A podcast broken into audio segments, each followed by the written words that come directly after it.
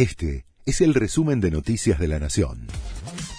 La Nación presenta los títulos del martes 17 de mayo de 2022. Avanza el debate de la boleta única.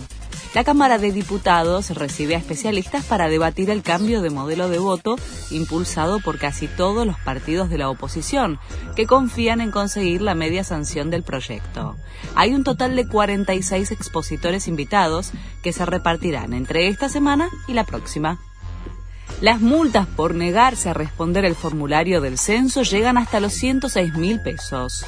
La resolución número 35-2022 del INDEC dispone penalizaciones por falsear o producir con omisión maliciosa la información.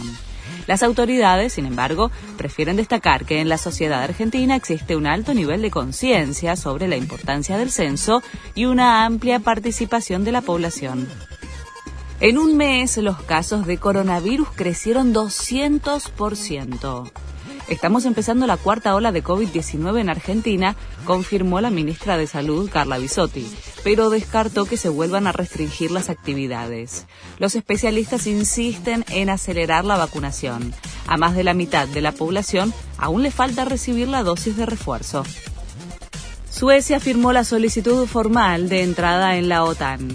La ministra de Asuntos Exteriores de ese país firmó el pedido y planea presentar la solicitud hoy o mañana en la sede de Bruselas, mientras que el Parlamento de Finlandia tiene previsto votar hoy la decisión formal para pedir el ingreso del país a la Organización del Atlántico. Sebastián Villa cada vez más complicado. La mujer que lo denunció por abuso sexual e intento de homicidio se presentó en la fiscalía y ratificó la denuncia. Luego de esta ratificación, la fiscal imputó formalmente al jugador de Boca y solicitó medidas de prueba. No se descarta un pedido de detención. Este fue el resumen de Noticias de la Nación.